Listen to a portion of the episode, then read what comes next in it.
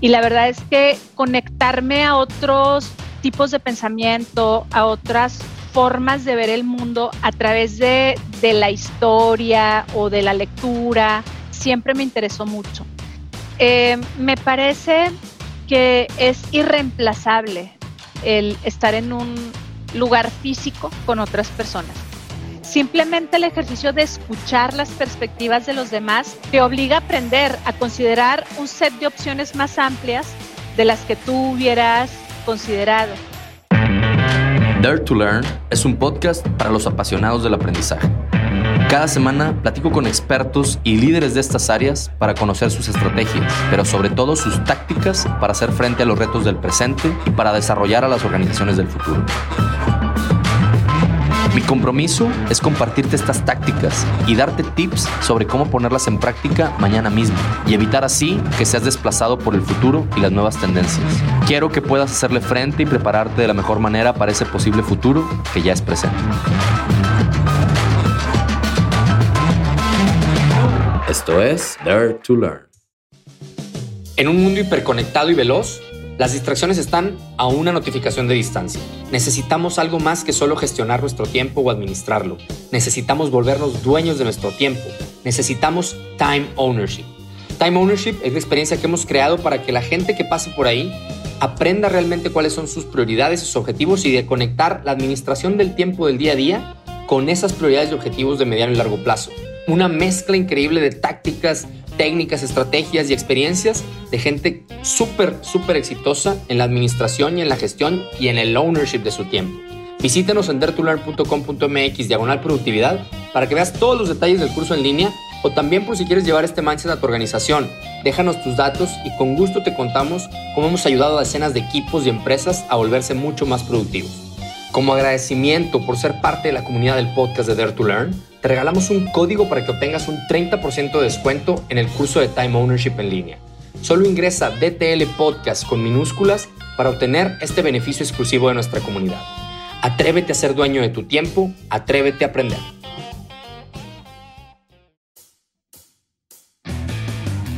Hola, ¿qué tal amigos y colegas de Dare to Learn? Bienvenidos a un episodio más de este su podcast. En esta ocasión tuve la oportunidad de platicar con Beatriz Timoán. Beatriz es actualmente la directora de RH de los headquarters globales de Cemex, pero además es una verdadera apasionada por el aprendizaje y por los temas de talento en general. Yo la conocí eh, desde hace muchos años, cuando ella estaba en el área de justamente de Planning and Development a nivel global para Cemex. Me tocó trabajar con ella cuando, cuando estuve yo en Cemex, ella siendo la directora de Planning and Development para, para todo el corporativo global de Cemex. Beatriz nos explica en esta ocasión por qué el aprendizaje es un proceso multisensorial. Nos cuenta la importancia de desarrollar conexiones emocionales con las personas de las que queremos aprender para que el aprendizaje sea realmente más poderoso y arraigue. Y hablamos de muchas cosas alrededor del aprendizaje y el talento, ¿no? Hablamos de, del tema de, de generar la curiosidad intrínseca en las personas, de por qué los responsables de las áreas de learning debemos de promover esa, esa conexión emocional, debemos de promover eh, que los líderes se involucren en el proceso de aprendizaje de las personas, de esta historia de líder que Beatriz tanto ha promovido y que para mí me ha marcado muchísimo. Tuve la oportunidad de, ver a los líderes de Cemex justamente platicar sus historias, involucrarse emocionalmente con el aprendizaje de, las personas dentro de la organización. Y eso se en gran parte gracias al involucramiento y, al, y a la huella que ha dejado Beatriz en Cemex para justamente moverla hacia una organización, una, una learning organization. Vamos a hablar aquí, eh, o, o, va a hablar Beatriz de cómo los programas de mentoring han sido una gran experiencia para Cemex, la importancia de tener claras las audiencias target a las que te estás dirigiendo para poder diseñar experiencias ad hoc y el gran valor que tiene eh, eh, contar historias, integrar el humor y, y, la diversidad y la inclusión de esas historias, ¿no? Entonces, bueno, yo a Beatriz la, admiro mucho, le tengo mucho cariño y mucho respeto. Y, y, espero que se note eso en esta conversación y que esta sea la primera de muchas. De verdad que hay mucho que aprenderle a, a Bea en esta, en esta horita que nos regaló. Se las dejo, se los regalo. Gracias a todos por estar aquí de nuevo y por atreverse a aprender, como siempre. Dare to Learn. Hola, ¿qué tal? ¿Cómo están amigos de Dare to Learn? El día de hoy tengo el placer y el honor de tener a una gran invitada que por muchas razones eh, para mí es especial Eh, Beatriz, ¿cómo estás? Beatriz Timuán. Muy bien, Diego, con muchísimo gusto de estar contigo y de verte. Igualmente, igualmente. Por Zoom, aunque vivimos bien cerquita, seguimos en este encierro. y, qué bueno que, estamos aquí, este, que la tecnología nos permite conectar y platicar. Porque bueno, vea, yo eh, admiro muchísimo todo tu trabajo y, a, ti, ya lo sabes, a título personal. Y quiero, quiero ver qué de todo lo que te quisiera preguntar, a ver cómo lo aterrizamos. Como bien dices, ahorita me decías antes de empezar, ya sabes que yo no paro, pues yo tampoco, voy a tratar de callarme más para dejarte hablar a ti y, que nos compartas mucho de, lo que ha sido tu camino, tu filosofía y lo que estás viendo hacia adelante, sobre todo ahorita en temas de aprendizaje y, bueno, de talento en general, ¿no? Y, me gusta siempre empezar con, con algo que, es como muy, muy insightful de, de cada quien. ¿Qué crees tú, Bea, que es algo que tú tienes muy claro acerca del aprendizaje? ¿O que has visto en tu camino que, es así clarísimo hoy, hoy crystal clear para ti, pero que dices, wow, ¿por qué, ¿por qué no todo el mundo lo ve acerca del aprendizaje que las demás personas no vemos? Pues mira, no sé si sea algo que los demás no se den cuenta. Em, espero que sí, pero, pero si no es así, pues que les sirva el comentario. Para mí, en términos de aprendizaje, a veces eh, buscamos mucho afuera. El, el, último, la última tendencia, eh, ya sabes, la novedad, eh, lo emergente. Y queremos encontrar las respuestas afuera. Y para mí el aprendizaje es un proceso que empieza desde el interior. El aprendizaje empieza cuando te conoces a ti mismo. El aprendizaje empieza cuando la curiosidad es intrínseca, ¿no? No, no estimulada por lo que los demás está, por lo que los demás saben o por, por competir, sino por un apetito de saber más, eh, de crecer. Y, me parece que cuando descubres eso, que el aprendizaje pues empieza primero por entenderte a ti em, y por conocerte a ti, por aprender de ti mismo, para después entonces poder conectar con los temas que te complementan o que te, o que te eh, engrandecen, ¿no? Las, las, las características que, que consideras que pues, con las que mejor puedes contribuir, me parece que el aprendizaje se convierte en otra cosa totalmente, ¿no? padre. Pues sí, la verdad es que... Bien, y eso a lo mejor se conecta un poco con la siguiente pregunta que te quiero hacer. En tu propia historia, ¿con ¿qué rol ha jugado el aprendizaje? ¿Algunos milestones que, puedas relacionar con esto que a lo mejor acabas de comentar? Claro. Mira, para mí eh, la verdad es que siempre ha sido un placer aprender desde, desde, muy, desde muy chiquita. Eh, me ha gustado mucho la lectura, he sido, fui una niña muy curiosa, eh, medio nerd en el colegio. Eh, no exagerado, pero sí, sí, o sea, a mí me estimula mucho conocer, eh, aprender cosas nuevas.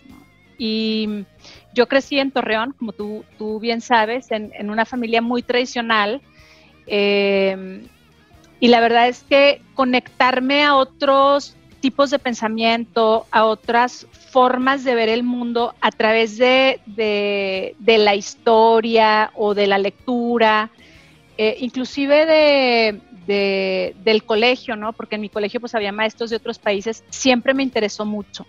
Entonces, mi proceso de aprendizaje siempre ha sido muy orgánico. O sea, yo no, yo no soy una estudiosa, ¿no? No te puedo decir que tengo un, o sea, que he hecho estudios de la felicidad o cosas así, siempre ha sido para mí un proceso muy orgánico en donde aprendo de las experiencias que tengo, de la gente que está cerca, eh, donde reflexiono de los momentos que estoy viviendo, ¿no? Por ejemplo, este momento, la pandemia es un momento de, eh, ha sido un momento de grandísimo aprendizaje. Ya. te, platicábamos antes de empezar eh, y te digo cómo, cómo reflexionas sobre las cosas que das por hecho, sobre, sobre los temas que creías que, no podías y de repente pues tienes que hacer, ¿no? Entonces, para mí te digo, e, ese es un tema, una constante de aprendizaje en mi vida que va más allá de lo que sé y se convierte más en lo que entiendo. Entonces, he tenido muchas oportunidades de, em, particularmente en el trabajo, después de, que me, después de que me salí de Torreón, de convivir con gente de otros países, de otras culturas, de estar expuesta a, mm, eh, entornos que no me, sí, entornos y realidades que no me son naturales y eso es lo que más me ha hecho aprender.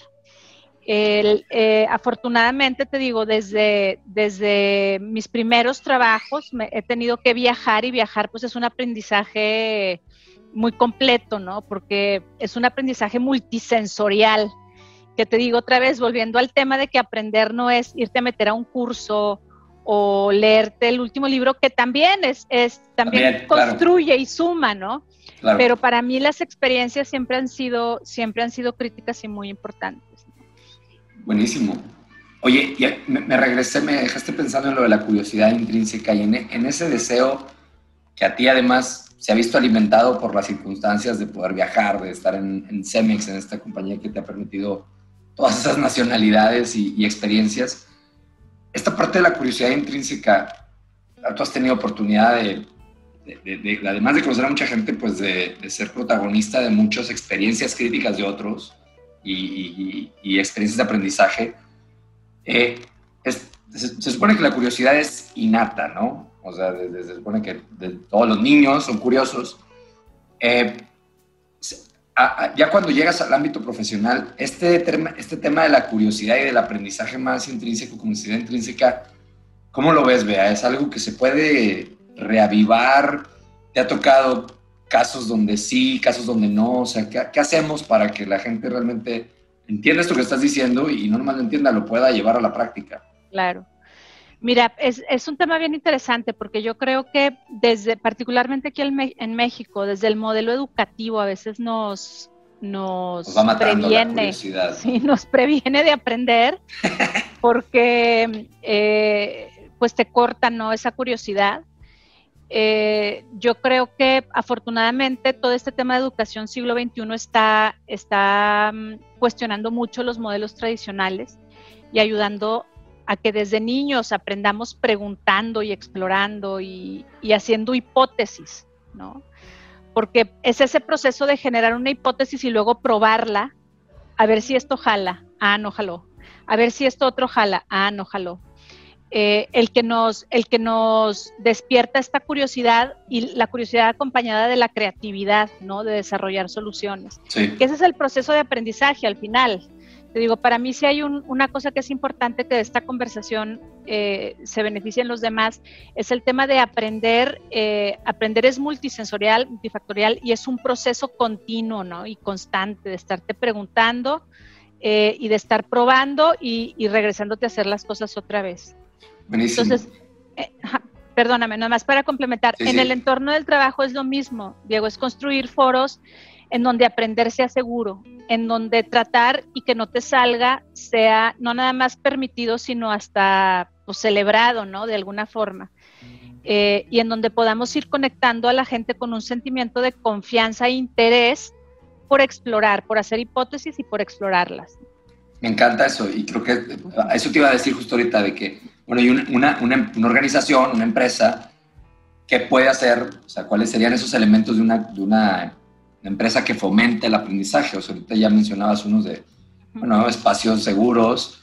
Y, si nos metemos un poco más al detalle, o a lo mejor lo que, lo que a ti te ha funcionado en Cemex, lo que no ha funcionado, y a lo mejor ya si quieres podemos hablar de lo que crees que va a funcionar de ahora en adelante, ¿cuáles serían esos elementos, esas tendencias que una empresa que quiere tener una cultura de aprendizaje exitosa debería estar haciendo o pensando?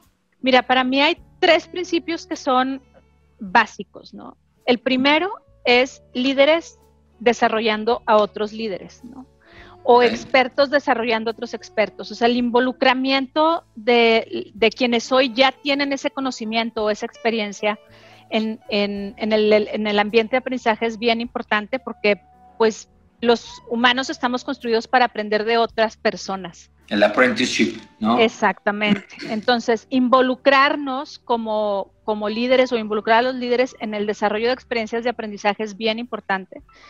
Em, en eso le fallamos mucho, ¿no? Digo, yo creo que CEMEX ha sido un, gran ejemplo con los programas de liderazgo, lo que yo me tocó ver desde fuera primero y luego ya estando ahí en tu equipo, o sea, el, el, modelo este de Leaders as Teachers para los programas de Achieve, este, para, para los equipos de liderazgo, tú ves algo en lo que insistías mucho y creo que es por donde va ahorita tu comentario de, pues, está bien que venga el consultor, ahorita a lo mejor lo decías también al principio de que estábamos buscando ahí en la última eh, botella del desierto, pero, pero, ¿qué anécdotas a lo mejor se te vienen a la mente de, o sea, ver lo, diferente que es cuando tienes a los líderes? Y digo que batallamos mucho porque los líderes lo delegan en las áreas de, en nuestras áreas como las nuestras, ¿no? O sea, tú encárgate, ese es tu rol, pero no, a lo mejor no terminan de, comprar o de entender que es, que es un rol compartido. No, no sé qué, qué, se te viene a la mente o qué, qué, qué le podemos dejar a la audiencia de esto, ¿no?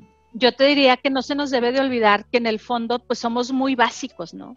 Y desde chiquitos los aprendizajes más relevantes que tenemos son pues porque tu papá te cuenta cómo lo hizo, ¿no? O tu primo el grande, ¿no? Tu primo o tu hermano.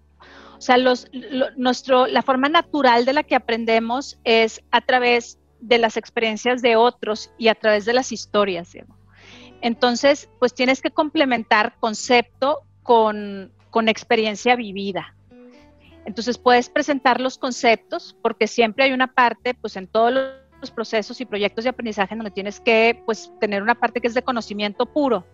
Pero cuando traes a una persona a decir, oye, este conocimiento yo lo he aplicado y me ha funcionado así, o no me ha funcionado, la verdad es que créanle la, o sea, créanse la mitad y la otra inventen o improvisen. A la hora que tú oyes que alguien ya lo hizo y funcionó y además esa persona es una referencia para ti, el aprendizaje se integra más, más mm.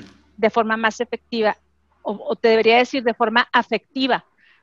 Ah, está, padre, claro. Más que a nivel, más que a nivel intelectual, se, se integra a nivel emocional o socioemocional.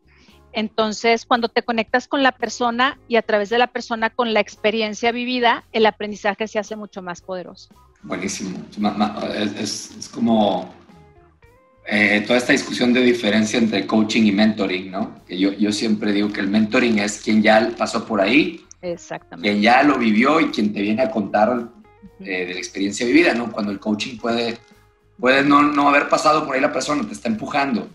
Pero yo veo esto, no sé si hay algo inclusive que esté haciendo Cemex o que haya hecho Cemex o que crees que deba de estar haciendo Cemex o cualquier otra empresa en el tema de mentoring, ¿no? Es, en específico, porque sé que es un tema que a todo mundo que estamos en learning nos piden y que si mentores y, y luego los programas de mentoría luego fracasan un poco, es difícil de llevarlos a cabo. Yo creo que tú lo sabías, o el equipo de Semis University o de, o de, talento, lo sabía incrustar muy bien esto de la mentoría dentro de una experiencia de aprendizaje, ¿no? Pero luego, esos programas individualmente de mentoring, eh, ¿Tienes algún, alguna recomendación para hacer que funcione? Sí, mira, eh, te voy a hacer este paréntesis de, mentoring y luego nos regresamos porque te dije tres cosas y no le quiero quedar mal a tu gente. De acuerdo. Muy bien. a mí, yo también. Entonces, y a ti. Eh, en estos temas de mentoring yo creo que es bien importante hacer bien el, eh, pues las parejas, digamos, ¿no? O las conexiones de mentoring. Y entender muy bien la necesidad. O sea, ¿cuál es la necesidad que estás tratando de resolver? A nosotros nos ha funcionado bien, eh, primero en el contexto de un interés de nuestros mentoreados de crecer en la organización, ¿no? Pero también siempre hemos creado un incentivo y también una experiencia de aprendizaje para el mentor. Okay. O sea, el mentor, claro, tiene que encontrar también para él un beneficio y un, y un interés, ¿no? Entonces, siempre hemos hecho nosotros este, estos matches eh, considerando que las dos partes tienen que aprender uno del otro. ¿Y cuál sería el beneficio para el mentor? El, mentor? Mira, el mentor tiene que entender que lo que a él le toque aprender, o sea, así como el mentado va a aprender de su experiencia y de su trayectoria y a lo mejor incluso hasta beneficiarse de la red que ya tiene construida, él se va a beneficiar de ver la compañía con ojos frescos, de, verse reflejado en una persona que está empezando su carrera y compartir las cosas que funcionaron, pero también las que no funcionaron. Y esa reflexión, a la hora que tú como mentor reflexionas tanto en lo que funciona como en lo que no funciona, como te decía hace rato, acuérdate que el aprendizaje, exactamente, y el crecimiento personal y el beneficio que recibes como mentor, pues se vuelve increíble. Está muy bueno eso. No. Y hacerle ver a la gente eso, ¿verdad? Claro, pero hay que hacerlo consciente. O sea, tú no puedes invitar a alguien a que sea el mentor y no le dices cuál es el beneficio para él. Lo articulas y lo preparas de forma, acuérdate que nosotros a todos nuestros mentores los invitamos a que hagan el famoso leadership story sí, sí, sí. antes de mentorear. Primero es la reflexión personal para que puedas encontrar el valor de lo que tienes que compartir, si no, pues llegas a la conversación y no sabes ni, ni por dónde empezar, ¿no? Y este proceso de prepararlos para, para ser mentores tiene más que ver con ellos que con decirles las 10 reglas del buen mentoring, ¿no? Buenísimo. Entonces, ahí es donde está el valor. Un buen pitch para ellos, para que entiendan esto. O sea, es un chorro de valor para el... Es más, a mí, ¿sabes qué me ha pasado? Eh, tanto en el train de trainers, cuando, cuando me tocaba darlo, hay una, hay una, una sección que, que, empieza con... Les preguntas a los, a los futuros trainers eh, cuáles son tus miedos, cuáles son tus fortalezas, por qué quieres hacer esto. Y yo siempre lo contestaba con ellos. Bueno, pues yo siempre salía felizote pues de haber hecho ese ejercicio me tocaba hacerlo tres veces, al año. Dije, güey, soy otro, siempre soy otro, ¿no? O cuando me han pedido una entrevista para un podcast donde me hacen hablar de mí, termino bien agradecido porque güey, o sea, no lo haces de manera consciente, lo haces porque alguien te obliga, pero luego ya que lo ves dices, gracias, gracias por este... Claro. Por, eso, por, por orillarme a, a, contestarme cosas que a veces no, no, me quiero contestar o preguntarme cosas que nunca me he preguntado. Está muy, padre. y yo creo que nos falta mucho vender eso al mentor, ¿no? siempre Exactamente. al mentoreado. Hola, espero que estés aprendiendo mucho. Enseguida regresamos con el episodio. Solo quiero quitarte un minuto para contarte súper rápido lo que hacemos en Dare to Learn, ya que creo que puede interesarte. Somos una firma que nos especializamos en ayudar a otros a desarrollar habilidades y capabilities críticas para el futuro del trabajo. Nuestros cursos te habilitan en tres principales áreas: agilidad de aprendizaje, productividad y liderazgo. Visítanos en daretolearn.com.mx para que conozcas todos los cursos que tenemos en estas áreas que te van a ayudar a reinventarte y prepararte para ese futuro que ya es presente. Además, si estás en una empresa, date una vuelta a conocer lo que podemos hacer por tu organización. Más de 10 años y decenas de clientes nos avalan como el hub número uno de aprendizaje organizacional en América Latina. Como agradecimiento por ser parte de la comunidad de Dare to Learn, te regalamos un 30% de descuento en el curso de Time Ownership en línea. Solo ingresa D2L Podcast, todo con mayúsculas, en la página del curso de Time Ownership y obtendrás este beneficio del 30% de descuento exclusivo para nuestra comunidad. Atrévete a ser dueño de tu tiempo, atrévete a aprender. Te dejo que regresemos a las otros, ah, Pues te decía, la primera platicamos que era un tema de líderes desarrollando a otros líderes. La segunda es un tema de aprender en el contexto del trabajo. Y ahora con la tecnología es posible hasta hacerlo en el flujo del trabajo, ¿no? O sea, el aprendizaje cuando lo necesito y donde lo necesito y que me ayuda a resolver los problemas que tengo yo, ¿verdad? O sea, a mí ahorita, y yo creo que a todos nos pasa que mi tiempo pues está muy saturado, o sea, tengo pocos espacios para aprendizaje formal y cuando estoy dedicada a aprendizaje formal, lo que quiero es herramientas prácticas que pueda inmediatamente aplicar. aplicar. Es más, si se puede ahí mismo traerme una bronca que traigo en la chamba y discutirla, pues ahí mismo la resuelvo. Entonces no siento que invertí tiempo en algo que me dejó como, como pistas que tengo que andar buscando a ver este, cómo exactamente y al contrario, me da, me habilita en el momento para resolver mis temas. Entonces, eso nos ha funcionado también de forma extraordinaria y además le ha generado mucho valor a la compañía. ¿Cómo y esto lo, hacemos, ah. mira, una, una de las cosas que siempre hacemos es tratar de construirlos desde cómo construyes el, el grupo, ¿no? Entonces, nosotros trabajamos mucho eh, de dos formas. O sea, la primera es cuando queremos construir en, eh, en el entorno global conexión, pues equipos multi, multifuncionales y multigeográficos.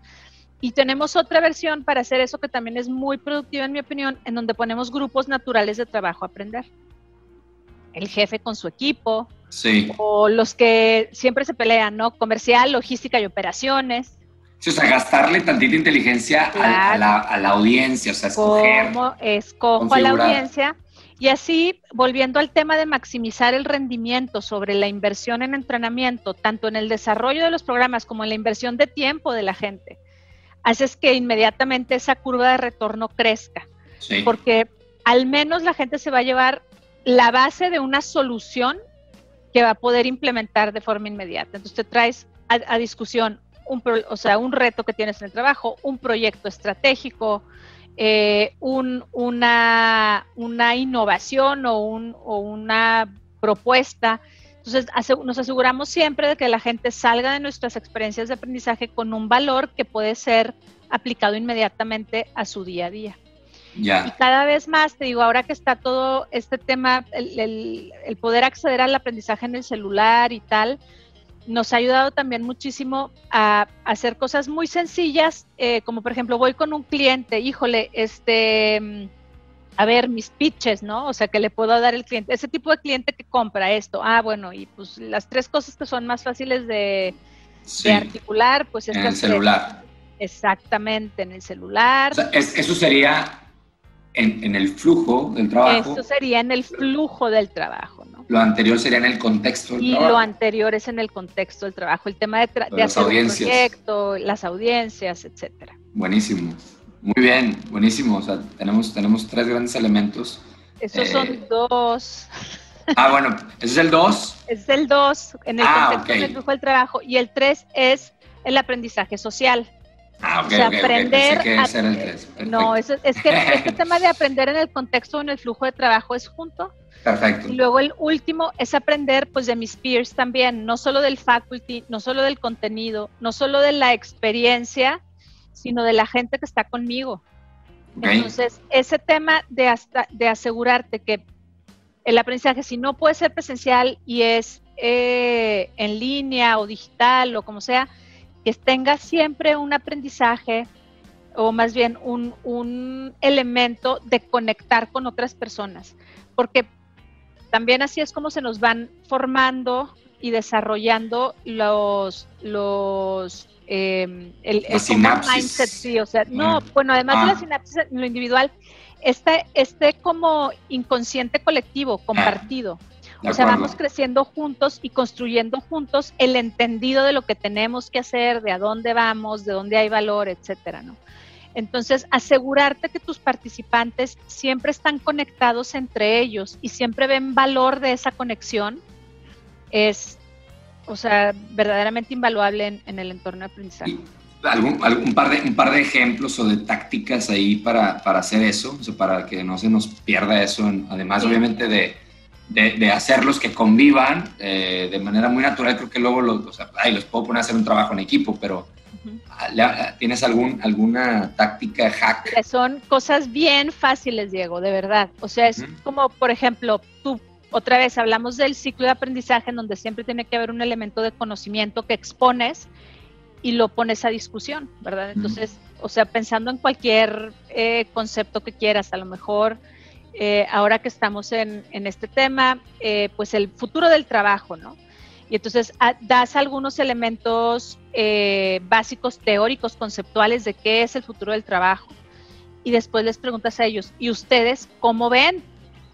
Y moderas una discusión sobre el contenido que ya presentaste. Y entonces unos, ya sabes, no siempre unos a favor, unos en contra, pero tú te vas, tú te vas dando cuenta que si, esa si ese hilo de conversación involucra a más gente, se va desarrollando un entendido común. Y eso no quiere decir que al final todos ponen, ah, sí, bueno, el acuerdo entre todos es este. No, simplemente el ejercicio de escuchar las perspectivas de los demás te obliga a aprender a considerar un set de opciones más amplias de las que tú hubieras considerado. Siempre cuando le dice a la gente, ¿y a ti esto te sonó, no te sonó? ¿O qué fue lo que más te interesó? Todos tenemos una perspectiva distinta que cuando compartimos alimenta el entendido que tienen los demás. Claro, y entonces tu percepción crece, ¿verdad? Pensando en cuando estaba, no, sé cómo, o a lo mejor ya estamos, a lo mejor vamos a futurear, o no sé, futurear porque es presente, ¿verdad? Pero hasta hace poco podíamos generar interacciones sociales eh, presenciales, ¿no? O sea, oye, pues, la cenita, el, el ambigú, o hasta como todos en el mismo hotel, o lo que sea. ¿Qué, qué, cómo, cómo, pudiéramos o qué estás viendo tú que pudiera hacer ahora esa conexión social eh, a distancia o no sé, si has pensado en eso? Yo pienso mucho en eso. Sí, mira, yo Iba a decir, estoy en un punto en mi vida, pero me hizo sentir como mi abuelita. Todos estamos en algún punto de nuestras vidas. exacto. Eh, lo que te quiero decir es, eh, me parece que es irreemplazable el estar en un lugar físico con otras personas. O sea, no puedes, esa experiencia, esa energía, esa, esa proximidad, a lo mejor porque también culturalmente nos somos, nosotros somos muy, pues de tocar, ¿no? O sea, de, muy físicos. Claro, el brick and mortar, ¿no? Exactamente, o sea, yo creo que esa experiencia es de veras irreemplazable, o sea, es bien difícil de tratar de, reemplazar eso con, una interacción virtual o, por escrito, o lo que sea. Sin embargo, creo que la, o sea, a veces la abusábamos. O sea, hay cosas que se pueden hacer. Ahorita hablábamos del tema de síncrono y asíncrono. Sí. O sea, hay cosas, hay aprendizaje que está, que se diseña para que lo hagas tú, tu reflexión individual, muy personalizada. Y hay otro tipo de aprendizaje social que también se puede hacer con medios virtuales a través de plataformas. Yo estoy encantada con Novoed, con Digrid, con, con eh, otras plataformas que te permiten interactuar en tiempo real y discutir y hasta verte. Eh, también hay experiencias eh, síncronas que son virtuales, como por ejemplo, ahora últimamente hemos utilizado mucho webinars, pero con Zoom que te permite hacer breakout rooms y pues la gente se junta a discutir y, te estás viendo. Claro. Te estás viendo y, y te sientes cerca porque el otro que está, pues está en, Egipto y, en Costa Rica y estamos los tres en un meeting room virtual y es padrísimo. Son, lo, tratamos de hacer muy estructurado porque no es tan fácil, no se da esta informalidad que en, la, en, lo físico es como muy natural, en lo virtual se vuelve clunky, ¿no? O sea, sí, sí, sí. entonces muy estructuradas somos estos intercambios y yo creo que funciona, Diego. Y me parece que cuando regresemos, o sea, cuando volvamos a tener la posibilidad de, reunirnos en lo físico, no es que vamos a tirar todo esto que hoy tenemos diseñado, los espacios virtuales, las plataformas. Yo creo que más bien lo que vamos a hacer es utilizar mejor el tiempo cuando estamos juntos. ¿no? De acuerdísimo, de acuerdísimo con eso. O sea, yo creo que cuando eh, que me he clavado mucho con el tema de trabajo distribuido y trabajo a distancia desde hace ya muchos años. Y una de las cosas que creo que le, leí o le escuché al, a este cuate Mal Mullenberg, el de WordPress, dice, cuando nada más tienes un evento al año de presencial, no manches lo que la gente lo atesora. O sea, no, no, o sea, es, es el evento al que quieres ir, ¿no? O sea, si quieres comer las horas ahí porque sabes que es la única vez en el año que te voy a ver, que voy a saludarte, que, o sea, pues lo atesoras a un nivel que a lo mejor habíamos dejado de, de atesorar por el exceso, ¿no? Exactamente. de acuerdísimo con eso. Oye, vea, eh, el rol de las áreas de Learning and Development, si les tuviéramos que dar dos, tres tips de lo que, hablando de aplicar mañana mismo o de aplicar pronto, que deberíamos de estar ya si no es que lo estamos haciendo, hacerlo ya, ¿cómo deberíamos de estar evolucionando? ¿Qué, qué, cosas así de que... los dos, tres cosas que ponte las pilas ya, ¿no? Microlearning, para mí, o sea, me parece que es una cosa de la que no podemos eh, escapar y entre más rápido la integremos, mejor. ¿Y a qué te refieres? Eh, Más para entender que sí estamos Mira, eh, todavía mucha de la educación en los corporativos está muy influenciada por los modelos tradicionales de educación. Universitarios. Exactamente, muy académico. Y, y las personas hemos evolucionado mucho más rápido que los modelos educativos. De hecho, ahorita hay una crisis gigantesca, como pues tú estarás enterado en el, en el mundo de aprendizaje eh, pues, escolar, digamos. Educación formal, vamos a llamarlo así. La educación formal, o sea, está, está en crisis, está en crisis. Y, yo creo que lo que ha sucedido es que esas instituciones, irónicamente, pues les ha costado muchísimo cambiar. ¿no? Irónicamente, sí. Exacto. O sea, están muy estructuradas, sus programas son muy rígidos. Aquí nosotros en, los, en, el espacio de, la, de los negocios tenemos que entender que aprendizaje tiene que eh, ser digerible, tiene que ser accesible, tengo que poder verlo entre, o sea, entre ahorita y que tengo mi próxima junta o que voy a mi próximo cliente, o sea, tengo que poder integrar al trabajo en el ritmo de mi vida. Eh, tenemos que encontrar esos nuggets de información que son críticos para que la gente mm, eh, cambie conductas, ¿verdad? Porque al final el aprendizaje que no transforma conductas es un aprendizaje que no, que no tiene... Eh, Uso práctico. Exactamente. prácticos en los negocios y tenemos que hacerlo. Exacto. O valor. O sea, a mí no me, a mí no me, ¿cómo te diré? No me genera ningún valor como función de learning que, no sé, el vicepresidente X se lea todos los libros de liderazgo. Yo lo que quiero es que el cuate le deje de gritar a su gente. sí. Pero ya. ¿no? Entonces creo que el microlearning, o sea, este, este poder estar haciendo como, como bursts de, de aprendizaje es bien importante, mantenerlo continuo, mantenerlo activo, fresco. Buenísimo. Eh, y, el, y la otra cosa que también diría que no nos podemos dejar de, recordar todo el tiempo es de involucrar a los líderes de la línea. Eh, o sea, la función de learning no es responsable de impartir el aprendizaje, es responsable de construir los foros de intercambio, es responsable de tener las plataformas, es responsable de, de construir, de acercar a la gente, de encontrar a los expertos pero de ninguna forma de ser los maestros. Nosotros no somos la Miss. Sí, de acuerdo. y a veces nos, queremos creer un poquito eso, ¿no? Que va con lo que decías de expertos creando expertos, ¿no? O sea, ¿quién, mejor que, el, mismo experto? Tú pones, o sea, nosotros ayudamos a construir, pero que sean ellos el, upfront, ¿no? Exacto. Oye. Tú, tú conoces muy bien a un cliente que yo tengo que me decía, ¿y tú qué me vas a venir a enseñar de comercial? No, yo nada. Yo nada. claro, yo nomás voy a poner voy a traer al que sí sabe, exactamente. Sí, de acuerdo, buenísimo. En el benchmark que, seguramente has estado viendo, de toda la información que recibes, ¿cuáles son algunas organizaciones que has estado viendo? Este, ¿Tienes ahí por algunas recomendaciones de, de, de, digo, de contenido accesible ¿no? en, en la web? Eh, empresas, organizaciones, individuos a los que deberíamos estar siguiendo, si te ocurre algo para, para ver esto? ¿Qué, ¿Qué, están haciendo esas organizaciones que las pone, que las secuestren aparte, ¿no? Este tema de aprendizaje.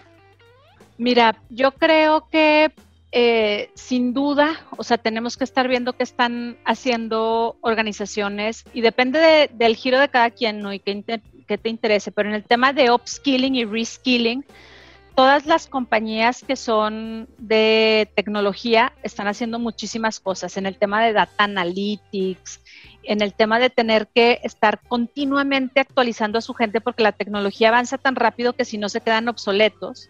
Sí. Entonces, ahí hay, hay compañías que pues todos conocemos, eh, que es, siempre es interesante pues entender qué están haciendo Google, ¿no? Con todos sus sprint o sea, hay un montón de aprendizaje que hay que, bootcamps, eh, hay, hay compañías, eh, alguna que se, busquen a una que se llama Galvanize, que tiene también bien interesantes los cursos que da y cómo los estructura.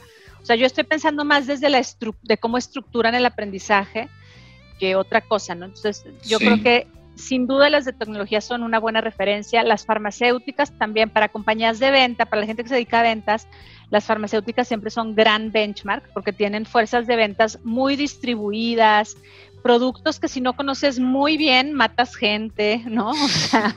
sí. Entonces, eh, eh, Novartis eh, es, una, es una gran referencia en aprendizaje. Te digo, cuando el tipo de aprendizaje que haces como compañía es para fuerzas de venta grandes, muy, o sea, distribuidas, etcétera. Entonces, como que hay diferentes. A mí en particular me encanta eh, escuchar podcasts de innovación. todos los temas de, de Human Centered Design me parecen interesantísimos. IDEO para mí es una referencia que no te puedes perder. Experience Point eh, me tiene encantada también. Buenísimo. Porque me estimulan mucho en lo personal, pero digo, a la hora de, buscar referencias de cómo diseñar programas, pues yo buscaría entre esas dos que son, me parecen buenas referencias como compañía. Buenísimo, muy bien, sí, eso está padre porque ya, ya, em, a mí, a mí me gusta cuando, cuando damos nombres, ¿no? Para que la gente vaya y los busque. Buenísimo, vea, gracias. Oye, y El, el, principal obstáculo, igual y ya lo dijiste, o sea, a veces es, no sé si siempre es la contraparte de algo bueno que ya dijimos, principal obstáculo para que la gente se transforme en, en aprendizajes, en aprendices constantes, y creo que aquí lo puedo contar con otra pregunta que a lo mejor a título de cultura organizacional, quienes lo hacen muy bien, este, ¿cuál, es ese obstáculo que estamos batallando todos para abrir, para que la gente, porque esto lo has escuchado seguramente, el autoaprendizaje, el autoaprendizaje, es que queremos que la gente sea self-driven, ¿no? ¿Cuál es la bronca ahí que tú ves el pain point y a lo mejor has visto lo que a, a ustedes ha funcionado o si has visto a alguien que lo hace muy bien, también sería como algo una buena referencia que tengas por ahí, estaría padre compartirlo. Mira, seguramente tú ya has leído mucho a Carol Dweck, eh, que también les recomiendo leer. Yo creo que el enemigo más grande de aprender es creer que ya sabes todo. Padrísimo eso. ¿no? Y no dejarte sorprender. O sea, yo creo que vivimos todos en un mundo que todos los días nos sorprende y todo el día nos estimula y nos trae incentivos para seguir aprendiendo, ¿no? Desde el último iPhone hasta el, ya sabes, nuevo gadget, eh, la nueva circunstancia. Pero hay gente, yo no sé si a ti te ha pasado, a lo mejor yo que soy mamá y, con este tema del, eh, distance learning, muchas de mis amigas que también son mamás, ay, no, es que yo a eso no le sé, pero haz de cuenta que es ya, o sea, no ya le no le voy a saber y no le voy a saber. Y ni le, ajá, y ni le, no, yo ni le pico a eso. Yo creo que ese es el principal enemigo de aprender, no nada más en la empresa, o sea, en general en la vida. Yo creo que mantenerte curioso, mantenerte intentando, no, o sea, no sentirte ridículo ni avergonzado porque no sabes. Claro. Yo creo que ser capaz de decir no sé o enséñame a tu hijo, a tu colaborador, al analista del área, a quien sea, eh, es, un, es una, una, herramienta que tenemos disponible muy cercana, ¿no? Y a veces, pues, no sé, o sea, por, por creer que tú tienes que ser como el jefe, la referencia, este, el experto, pues no preguntas. Y me parece que eso nos detiene más que ninguna otra cosa, más que recursos, más que nada a, a aprender. En el momento en que reconoces que en realidad pues todos estamos aprendiendo, eh, la neuroplasticidad de tu cerebro cambia. Ya. Claro, el simple hecho de, creer, de creer que puedes. De creer, exactamente. Está padrísimo eso. Muy bien, Bea, me encanta. Oye, y para, para ir cerrando, no sé, tengo, me encantaría platicar contigo, pero a lo mejor podemos escoger el tema de Employee Experience y el tema de diversidad e inclusión. Eh, porque bueno, tú creo que tienes todo el spam del tema de talento, ¿no? Entonces, ¿Hay algún otro tema que creas que ahorita deberíamos de tener alta atención y que podríamos inclusive a lo mejor relacionarlo con, el tema de Learning and Development? Mira, sí, o sea, yo creo que son esos dos que tú mencionas eh, y lo voy a, pues como a juntar en el tema de inclusión. Eh, el tema de inclusión, yo creo que, o sea, para resumirlo, lo tendríamos que poder definir como ser capaces de construir un ambiente en que cualquier persona se sienta cómoda, en donde puedas llegar y ser tú mismo en el trabajo, no importa quién sea, ¿no? No importa si eres mujer, no importa si eres de la comunidad LGBT, no importa si eres papá o si eres viejo, si eres joven, llegas al entorno de trabajo y te sientes cómodo, eh, te sientes libre para poder expresar tus ideas, tus necesidades, eh, te sientes libre para poder conectar con otros a través de preguntas, de cuestionamientos, de, de, propuesta, ¿no? Eh, y suena, suena como, como muy fácil, pero es muy, exactamente, es complejo, o sea, hay que pensarlo muy bien, hay que entender bien qué diferentes grupos tienes en conviviendo, qué necesidades específicas tiene cada uno de esos grupos todo este pensamiento, Diego, de, que utilizamos a veces o que utilizan en las, en las áreas comerciales eh, para poder encontrar sus segmentos y para mm, poder ver pues, cómo hacer targeting de sus productos, nosotros como función de learning y en general de gestión de talento, tenemos que empezar a voltear a ver a los empleados de esa forma. Y ya es más, que tal vez yo hasta estoy usando la palabra del pasado, ¿no? O sea, tenemos que ver al talento como, no como un grupo uniforme al que le puedes dar una oferta singular, plana, ya. sino es, un grupo, es un grupo exactamente que está compuesto por segmentos hasta de uno Y hasta ese uno tienes que ser capaz de atenderlo y desarrollar una oferta mínima que nos permita extraer el máximo valor de que esa gente esté ahí, porque yo para qué quiero gente joven, gente vieja, gente eh, azul, verde, amarilla, si todos piensan igual y todos dicen lo mismo, porque no hay espacio para que cada quien se exprese desde donde, desde lo que es y lo que piensa. Entonces, yo creo que ese tema de inclusión es un tema que tenemos que tener todos muy claro. No es un tema nada más de las mujeres y de género y de Black Lives Matter, es un tema de poder extraer, o sea, permitir más bien que cada quien traiga todo lo que es, todo lo que tiene a la mesa y entonces ponerlo a trabajar en beneficio de la comunidad que ahí vive y de la compañía. Buenísimo, me encanta y pues sí, muy conectado con el employee experience, pues es eso, Correcto. es encontrar la experiencia ideal para cada quien. Exactamente. Y yo creo que ahí más bien lo que necesitamos en temas de aprendizaje es desaprender algunas cosas, ¿no? O sea, de, creer que los mismos beneficios son para todos, de, creer que todo el mundo queremos este, el mismo camino de crecimiento. Correcto, yo creo que los conceptos estos de Human Centered Design, eh, Diego, nos recuerdan otra vez, o sea, cosas que son muy básicas, escuchar y observar al otro. Salirnos un poquito de nosotros mismos para entender la necesidad del de enfrente y construir un espacio pues que nos haga, que nos, que nos acomode a todos. Tengo la duda, no sé, y, me, siento completamente, este, ahora sí que no es un tema en el que, me, en el que le sepa mucho.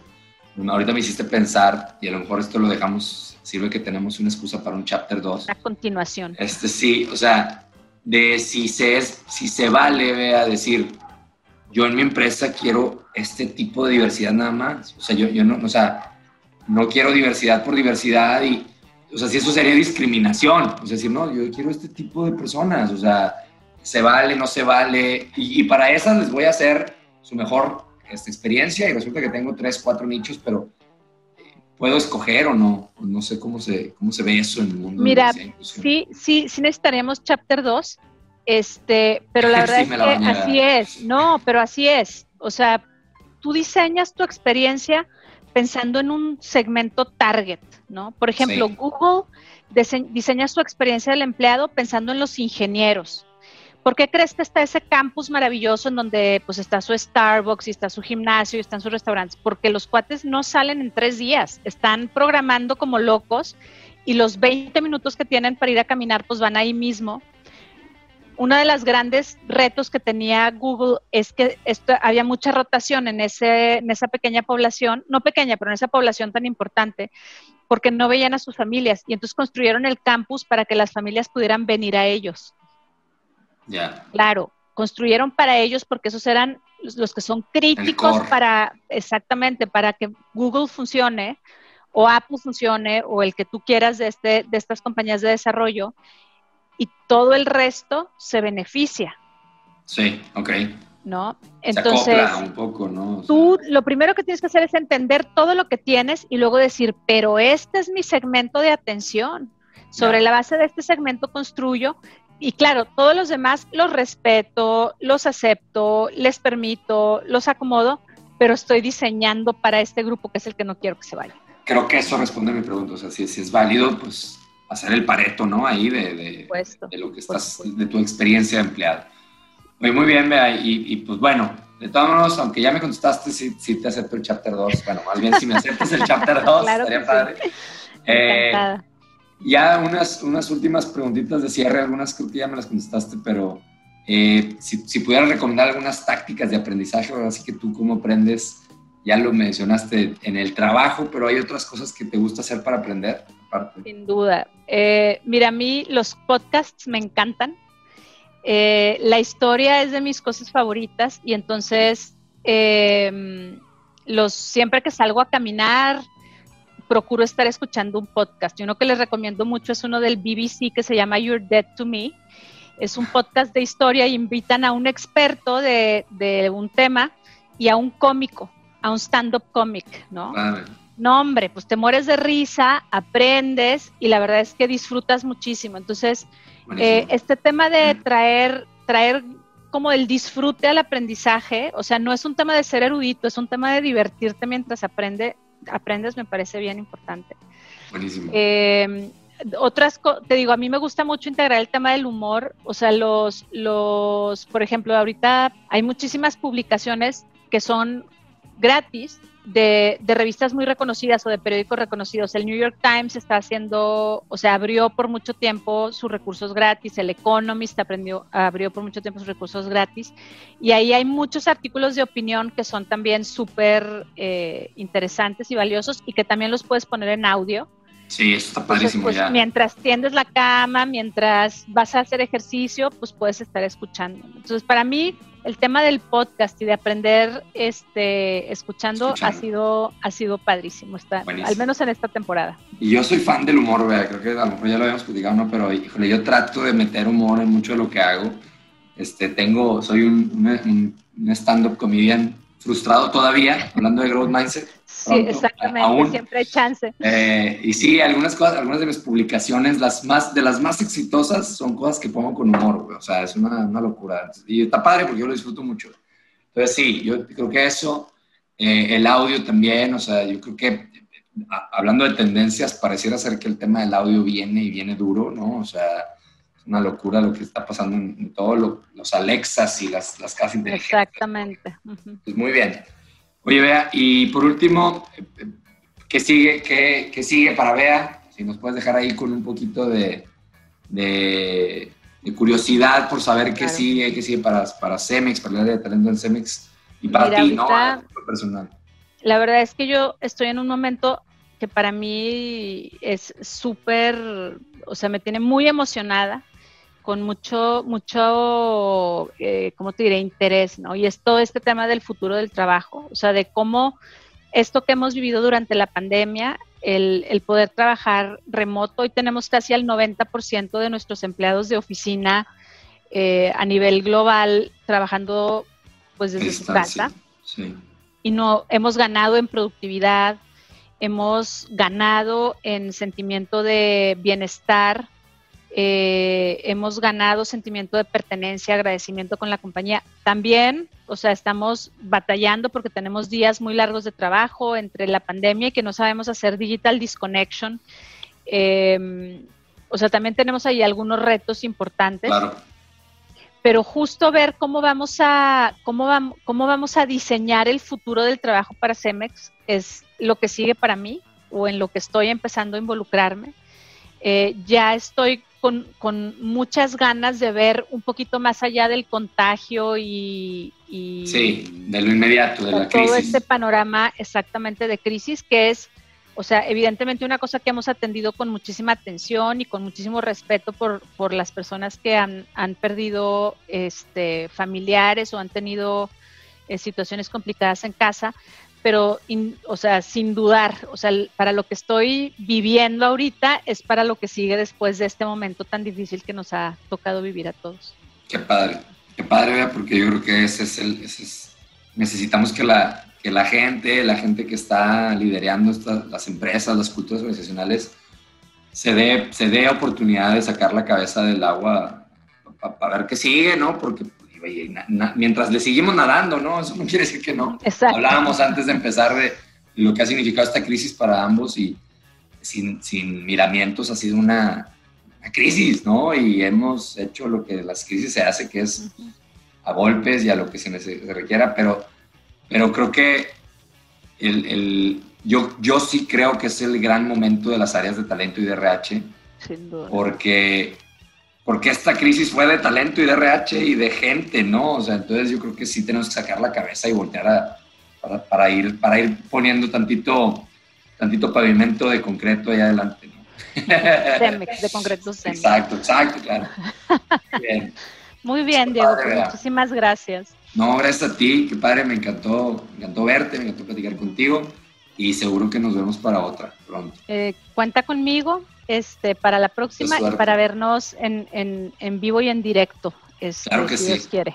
Claro que sí. Te mando un abrazo. Igualmente, que estén todos muy bien. Muchas gracias por acompañarnos en un episodio más del Dare to Learn podcast. Estoy seguro como yo debes haber encontrado muchísima sabiduría y muchísimos insights y cosas súper interesantes de lo que nos compartió nuestro invitado. Y quiero pedir un favor para que seamos más la comunidad de Learning Explorers, para que seamos más los que estamos en ese camino del aprendizaje continuo.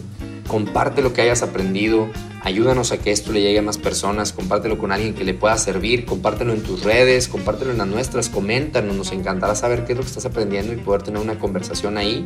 Eso es lo que hace que esto gane tracción y que cada vez seamos más este, los, los, los convencidos del poder del aprendizaje, los que no dejamos de aprender todo el tiempo. Te pido que si puedes nos des ahí un, like, un review en, en, las redes o en, directamente en donde escuches tus podcasts en Instagram nos encuentras como Dare to Learn MX y en todo el resto de las redes como Dare to Learn. Y a mí particularmente, si hay algo que quisieras decirme a mí, estoy como Diego, arroba daretolearn.com.mx, me puedes mandar un correo o escríbenos a podcast arroba daretolearn.com.mx, nos encantará saber de ti y tener una conversación directamente. Muchísimas gracias, como siempre, por atreverte a aprender. Nos vemos. Dare to Learn.